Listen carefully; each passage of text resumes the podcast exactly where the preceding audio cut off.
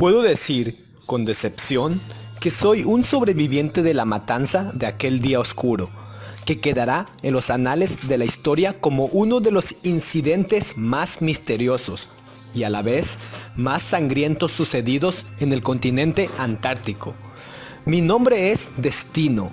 Ante usted lector, le confío mi versión de la historia, de lo sucedido ese 28 de octubre.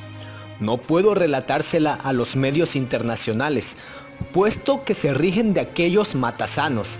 Así les digo a los médicos del hospital psiquiátrico, que andan diciendo una y otra vez que no estoy cuerdo, que estoy loco. Tonterías. Tan solo no quieren oír la verdad, no quieren saber lo que realmente sucedió.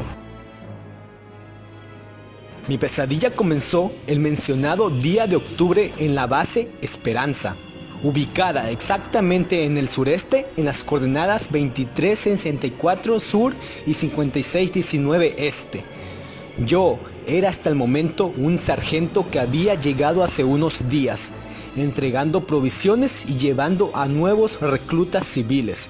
Mi deber era supervisar los avances hechos por los investigadores y hacer un informe para enviárselo a mis superiores de Buenos Aires.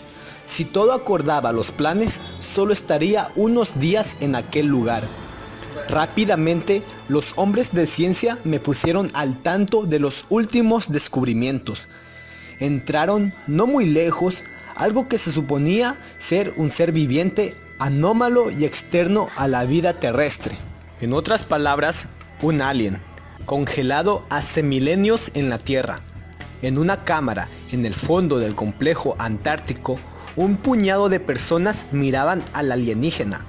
Lo puedo describir porque era una figura humanoide, negra como la noche, alta y delgada, con ojos rojos profundos, envuelta en una fina capa de escarchado hielo, rara como ninguna. Asustado, retrocedí unos pasos, pero el hombre que me acompañaba, aquel científico cuyo nombre me cuesta recordar, un tal, un tal Martín Hernández, me agarró fuertemente del brazo y me dijo, tranquilo, señor, no tenga miedo de la criatura, no puede hacer nada a usted ni a nadie, está muerta, murió de hipotermia hace tiempo. ¿Cómo sabe usted? El cuerpo de eso no funciona como el suyo o el mío. Viene de algún lugar años luz de este planeta y no creo que haya fallecido.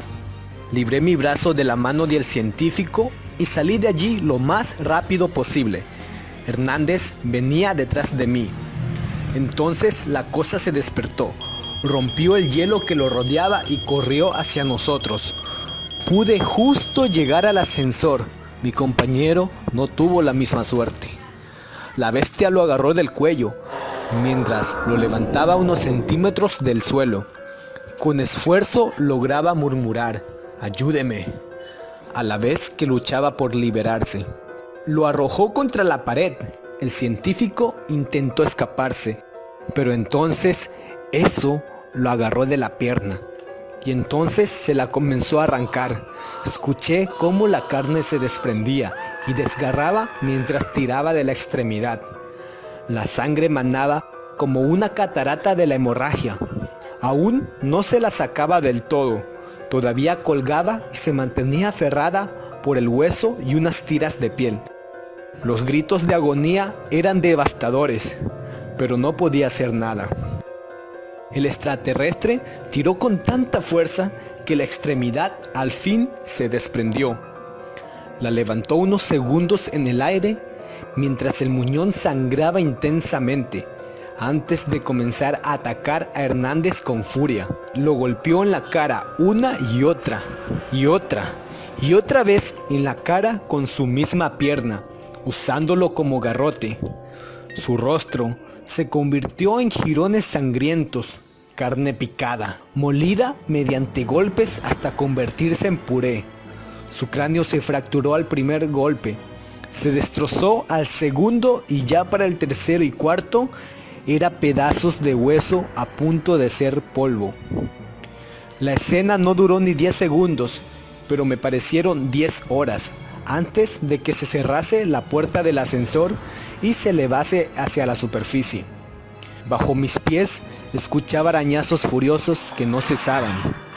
Al abrirse la puerta, corrí con todas mis fuerzas mientras gritaba, ¡Auxilio! Hay una cosa ahí, corran por sus vidas. Todos me miraban con rareza, hasta que desde la puerta del elevador emergió la criatura.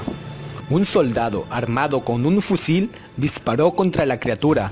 Sangró un fluido verde, viscoso. Gritó y saltó sobre el tipo. Le metió la mano a la altura del estómago y le empezó a sacar el intestino delgado lentamente. Insatisfecho con el daño, le enrolló el órgano alrededor del cuello y lo ahogó.